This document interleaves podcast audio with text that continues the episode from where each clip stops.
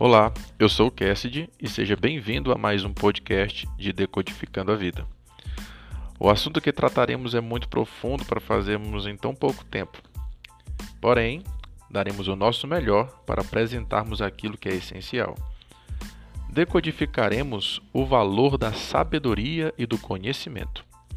Em Provérbios capítulo 2, fala sobre buscarmos o conhecimento e a sabedoria mais do que a prata e o ouro. O garimpo de Deus tem conhecimento e sabedoria para quem procurar com esmero. Se temos como foco o dinheiro, nunca estaremos satisfeitos com os resultados.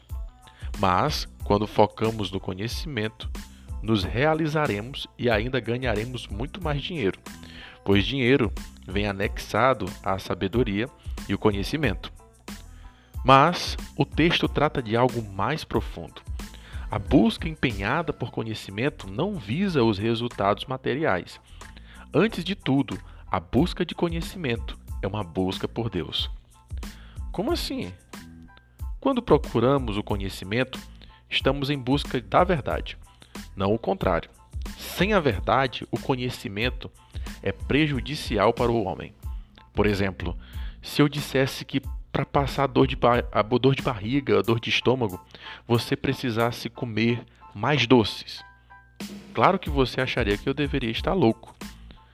A mentira faz mal para o homem. A verdade, por outro lado, só beneficia. Toda verdade é de Deus e conduz a Deus. Deus é o princípio de todo conhecimento e o seu fim. Todas as áreas do conhecimento apontam para Deus. O quê? Quer dizer que até a matemática? Sim. Em essência, a matemática nos alude a um mundo perfeito de perfe... um mundo perfeito, um mundo de perfeição, onde tudo está em harmonia, onde todas as coisas podem ser comprovadas. Toda ciência que beneficia o ser humano é uma extensão do amor de Deus as combinações de verdadeiras informações que resultam em remédios, soluções para as deficiências e etc. Olha só como Deus nos ama. O homem, ele tem a capacidade de usar também o seu conhecimento para o mal, mas em essência, o verdadeiro conhecimento é a fer ferramenta dada por Deus para sobrevivermos.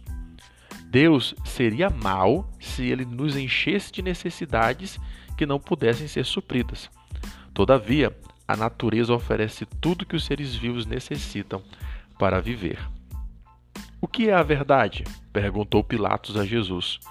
Jesus não o respondeu com palavras, pois a resposta estava bem na frente de Pilatos. A Bíblia nos ensina que a verdade é uma pessoa, porque ela se revela a nós pelo que nós somos. A verdade se revela para quem busca ela com sinceridade, honestidade, humildade, persistência, paciência, zelo.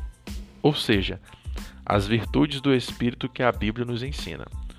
Toda busca do verdadeiro conhecimento tem pelo menos três pilares: a fé, a esperança e o amor. Bom, peraí, agora você foi longe demais. Um cientista ou um filósofo moderno pode discordar de mim no primeiro pilar.